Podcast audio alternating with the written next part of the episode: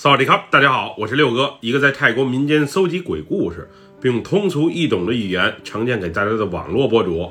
今天带给大家的故事名叫《深夜大巴》，来自一位泰国曼谷朋友的分享。接下来，将我们一起进入到这个故事当中。我所讲的这件事儿发生在九几年的时候，那会儿我是一名大巴车司机，主要负责的线路是曼谷到拆纳府这段。薪资待遇在当时来讲算是相当不错的了，有些时候接些私活还有额外的收入。那时我一个人养活一家四口，我媳妇儿主要负责照顾好俩孩子。虽然后来出现了一些小的变故，我在工作以及家庭生活上都受到了不少的影响。不过因为孩子的孝顺，我的晚年过得还算是舒服。那会儿我是每跑一个来回的车，然后在家休息一天。当时的道路远没有现如今的好走，有些地段还没有路灯，再加上时常有水牛又或是大象从公路中穿过，所以开夜车的我是需要格外的小心。当时大巴上除了我这个司机之外，还有一个年纪不大的售票员。这件事发生的时候，那个售票员也就不到二十岁，也是托关系才干上了这个工作。孩子虽然不太机灵，但好在听话。因为他和我儿子年龄相仿，所以啊，我常把他当成自己的孩子来看待。无论是在生活还是工作上，都特别的照顾他。没记错的话，那是在新年期间出的一趟车。因为当时该回老家的人早已出发，所以当时从曼谷前往拆纳府的那趟大巴上人不是太多，空位还是有不少的。现如今开车从曼谷前往拆纳府，二百多公里的距离，也就近三个小时的车程。不过在二十年前，车况不好，道路不佳，至少得接近六个小时才能顺利抵达。要是遇到道路塌陷，又或是淹水的情况，那就更没谱了。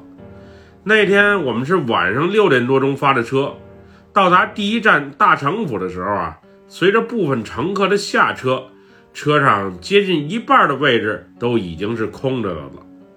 我那会儿心疼随车的小孩，也就是那个叫小涛的售票员，于是招呼他先找个位置休息会儿。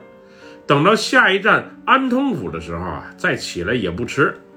其实车上有没有这个孩子意义都不大，我一个人完全应付得过来。况且在以前，我们公司啊本就没有售票员这个职位的设置。不过有个人在身旁，帮着维持一下车内的秩序，帮着沏个茶、倒个水什么的也不错。虽然接些私活的时候多少得分给人家一些，不过我也不是太在乎，毕竟那时的我不太缺钱。大城府到安通府的那段路段上啊，路况不是太好，道路崎岖不平，坑坑洼洼的不说，而且很长一段路还没有路灯，车多的时候跟着人家屁股后头，多少还有个参照物。不过当时恰逢新年假期，无论是同向的车还是对侧的车都特别的少，所以为了全车人的安全，我必须得打起十二分的精神。一般情况，只要在路上遇到招手拦车的，车上有空位啊，我都会把车停下拉人一段。至于车费的话，俩人商量就好，反正也不给票，钱进自己的腰包，多少啊都好商量。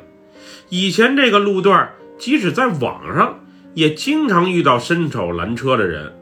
不过那晚，也许是新年假期的缘故，却没有遇到一个。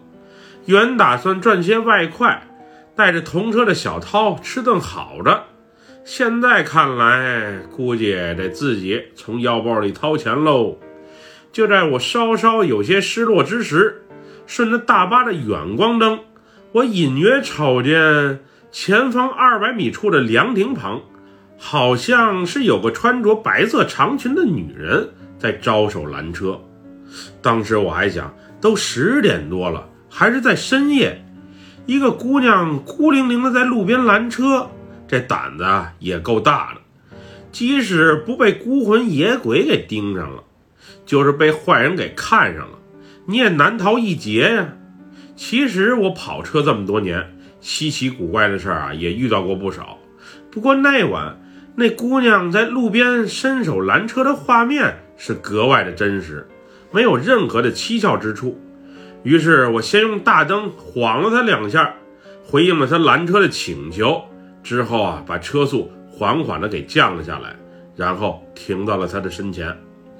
呲啦，车门打开之后，我先是吼了一嗓子：“姑娘，你这胆子也真是够大的，大夜里在路边拦车，快点上车吧！要去哪儿？我拉你一程。”大哥，谢谢了，稍等我一下好吗？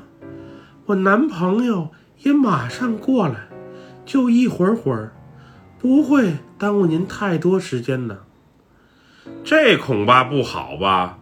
我这一车人呢，嗯，等太长时间肯定不行，最多给你十分钟吧。谢谢了，大哥，您真是好心肠。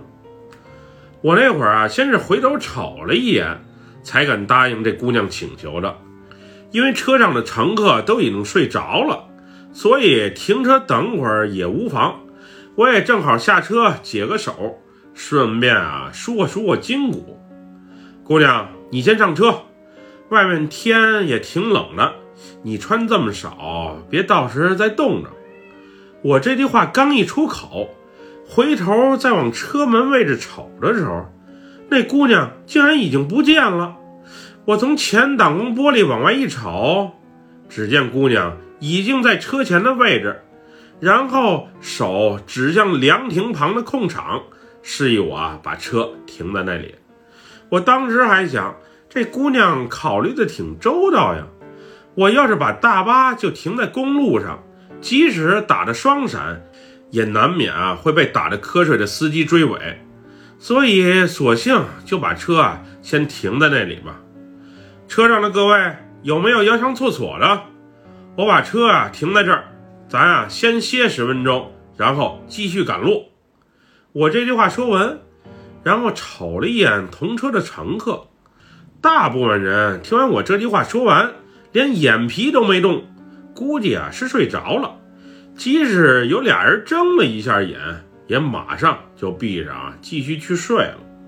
不过我那小徒弟却睡眼惺忪的走了过来，并随即说了一句：“嗯，师傅。”呃，怎么了？咱把车为什么停这儿？哎，刚才啊，有个拦车的姑娘说让我等一下，等她男朋友来了再一起走。哦，师傅，您有吃的吗？我饿了。哎，你急什么？等到地方了，师傅请你吃大餐。现在啊，我也就有几块小饼干在车前的那个小篮子里，要不你先吃两块垫垫肚子。就那饼干啊，硬的和石头一样，还咸咸的。我看还是算了吧。这时我猛然意识到，那姑娘怎么不见了？不是说她男朋友一会儿就过来吗？她人呢？去哪儿了？当时正好要解个手的我，赶紧匆匆忙忙地走下车。只见那身穿一身白裙的姑娘。往离凉亭不远处的一条深巷子中走去，而且随即还响起了流浪狗的犬吠声。我当时是闲来无事，于是又到旁边的凉亭里啊转了一圈。这凉亭应该是附近的大户人家做功德修建的，中式凉亭还挺讲究。虽然有些画儿我能看得明白。像是八仙过海、西天取经什么的，不过中文字是啥意思，我是一个都看不懂。这种凉亭在华人多的地方算是常见，修在路边，一般都是便于那些等车赶路的人。别看我是个开车的，其实我对中国文化还是感兴趣的，毕竟我多少啊也是有一些华人血统的，虽然不多。不过奇怪的是，我刚才下车的时候，外面虽然有些冷，但却是一点风都没有。而当我走进凉亭，坐下来之后，那一阵阵的阴风却莫名的刮了过来。我原本是想静静的坐下，抽一根烟解解乏，不过打火机一打着火就灭，直到我试了好几回之后，才选择了放弃。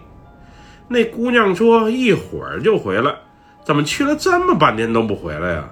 应该已经有十分钟了吧？再不来的话，我也不好和乘客们交代呀。这会儿啊，正好我那小徒弟也过来了，所以我招呼他回车上，把手电拿着，去刚才姑娘所进的那个巷子里瞅瞅，到底是怎么一回事。我那个叫小涛的徒弟，虽然看得出他有些害怕。不过最终还是按照我的吩咐，回车拿完手电之后，慢悠悠地走进了那条巷子。那会儿伴随着刮过凉亭的一股股阴风，我仿佛隐约听见了男男女女哭泣的声音。嗯，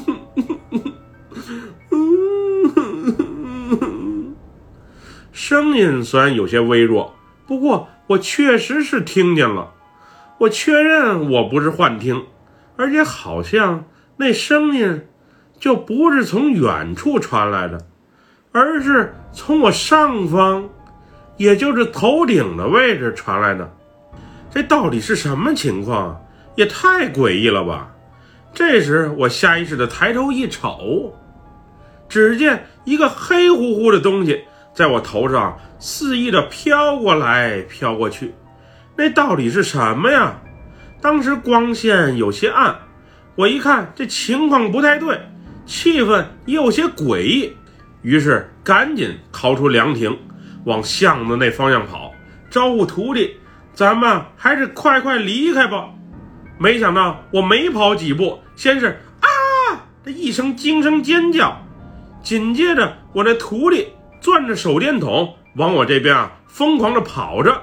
而且嘴里还大喊着：“师傅，师傅，快快上车，快快离开这里！”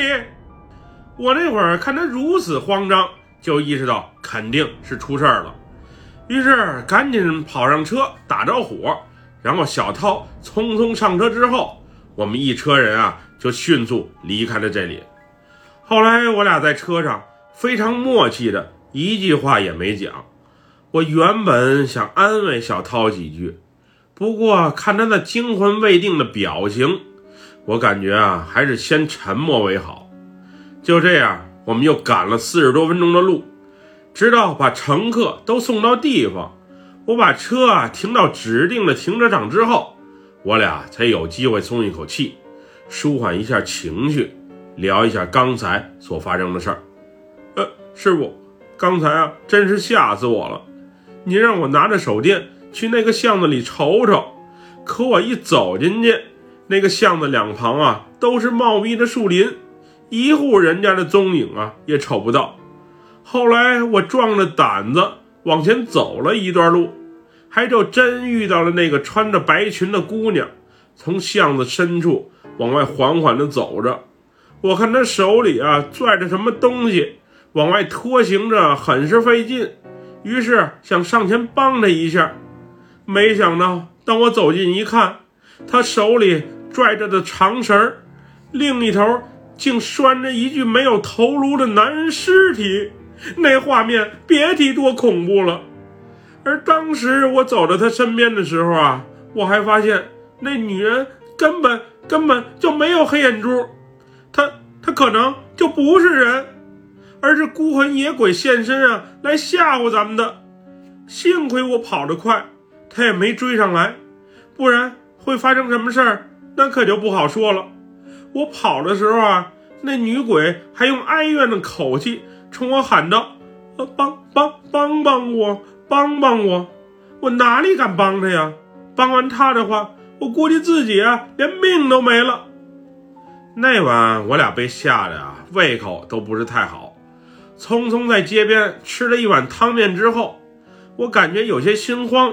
于是去便利店买了一瓶白酒，给徒弟灌了两口，自己啊又喝了小半瓶儿，才平静的在车上入睡的。其实出车期间，公司是严令禁止司机喝酒的。不过那晚所发生的事儿实在是太诡异了。后来我也意识到，在凉亭里出现的飘过来飘过去的，可能根本就不是原以为的大蝙蝠，而是一个男人的头颅。我起初就是这么认为的，只是自己啊不想相信罢了。第二天临近中午时分，当我从那个凉亭旁啊再次驶过的时候，仿佛又有女人的哭泣声在我耳边响起。不过那时的我已经不确定到底是幻觉，还是那哭泣声啊就真真切切的回荡在耳边了。直到两个多星期后，当我再跑这条线路的时候，我听说啊，一个月前那个凉亭。也就是我遇见鬼的那个地方，曾发生过一起惨案，一对年轻的男女深夜不幸在那里遇害，女孩被一群小青年羞辱之后，残忍的给杀害了，而她男朋友因为反抗，更是被人给割了头。总之，事发现场是特别的惨，因为也没人知道这俩年轻人是从哪里来的。也没人能从俩人的身上找到任何的证件，所以警察调查完之后，俩人的遗体啊就被匆匆葬在凉亭旁的树林里了。据说那伙儿小青年家里都挺有背景，虽然警察已经把人给抓了，但是如何处置还没决定，估计是家里人在托关系，最后找人顶罪，这事儿也就不了了之了吧。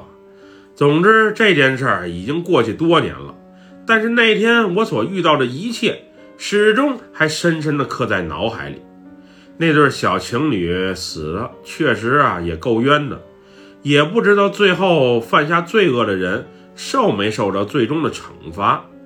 那天那姑娘在路旁招手拦车，莫非是想搭顺风车，把魂魄给带回老家？一切的一切。实在是太蹊跷了。前些年我重走那条路的时候啊，那个凉亭好像已经不在了，旁边修了个加油站，也不知道俩人的魂魄是否啊还徘徊在那里。出门约个会，最终丢了命。也许一切都是命吧。这件事发生后，我女儿只要出门，我都会要求她不要去偏僻的地方，更不要孤身一人。在外面啊瞎溜达，毕竟人心叵测，会遇到什么事情还真不好说。本期故事就分享到这里，喜欢六哥故事的朋友，别忘了点赞和关注哟。咱们下期节目再见，么么哒，拜拜，萨瓦迪卡。